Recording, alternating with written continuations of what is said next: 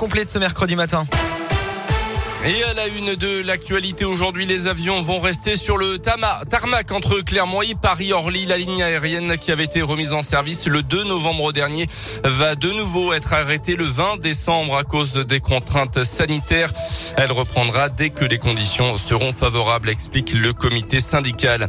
Y aura-t-il des livres sous le sapin à Noël? Oui, mais peut-être pas le titre que vous attendez, notamment si vous avez commandé une BD ou un livre pour enfants.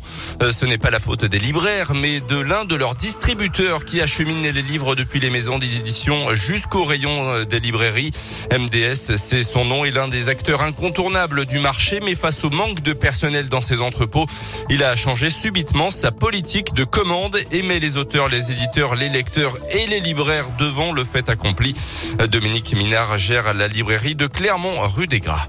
Vous, clients, si vous venez à la librairie, vous nous demandez un exemplaire d'un titre d'un éditeur distribué par ce distributeur MDS, nous ne pourrions pas vous le commander, sauf à en prendre trois exemplaires. Si on devait tripler chaque livre commandé, ça serait absolument pas gérable en termes de trésorerie avant tout. Ce distributeur a des gros éditeurs euh, spécialisés plutôt BD, des éditeurs jeunesse, des éditeurs de sciences humaines. En fait, la marchandise est bien dans les entrepôts, mais il n'y a pas assez de personnel pour faire la manutention. S'ils n'ont pas déjà à Noël suffisamment de personnel, je suis assez euh, pessimiste sur la suite euh, des mois qui vont venir à partir de janvier.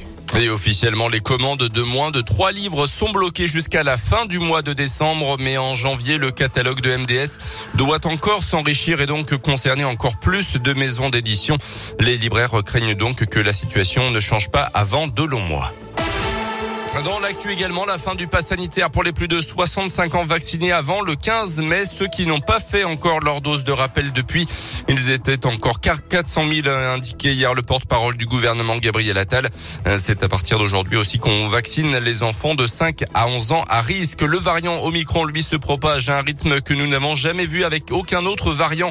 Averti hier l'OMS, l'Organisation mondiale de la santé, appelant à utiliser tous les outils anti-Covid pour éviter que les systèmes de santé ne soient rapidement submergés à l'approche des fêtes. En Europe, les Pays-Bas ont par exemple annoncé que les écoles fermeront à partir de lundi, soit une semaine avant le début des vacances. En France, pour l'instant, 130 cas du variant Omicron ont été détectés.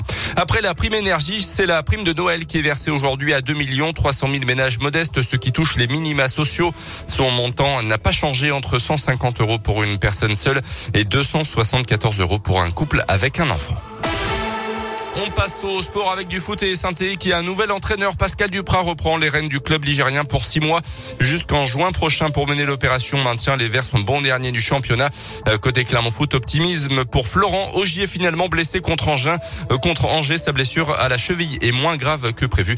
Le Clermont Foot qui pourrait enregistrer le retour d'Elbassan Rachani pour faire ses débuts en Coupe de France contre le club nîmois euh, de Chemin Bas d'Avignon. Ça sera samedi après-midi. Et puis une grosse surprise hier soir pour la finale de Colanta sur TF1. On va en reparler évidemment. Pas de vainqueur pour la 20e saison. Certains participants ayant manqué au code d'honneur du programme en se procurant de la nourriture en dehors du cadre du jeu. Une atteinte à l'équité entre les concurrents, a précisé le présentateur Denis Brognard. Les 100 000 euros de gains promis aux vainqueurs ont été reversés au fond pour Bertrand Kamal, du nom d'un ancien candidat de Colanta décédé d'un cancer l'an dernier. Et c'est une bonne chose. Il, Très bonne passé vraiment beaucoup beaucoup de ah choses dans Colanta. On va y revenir tout à l'heure après le journal de 7h30.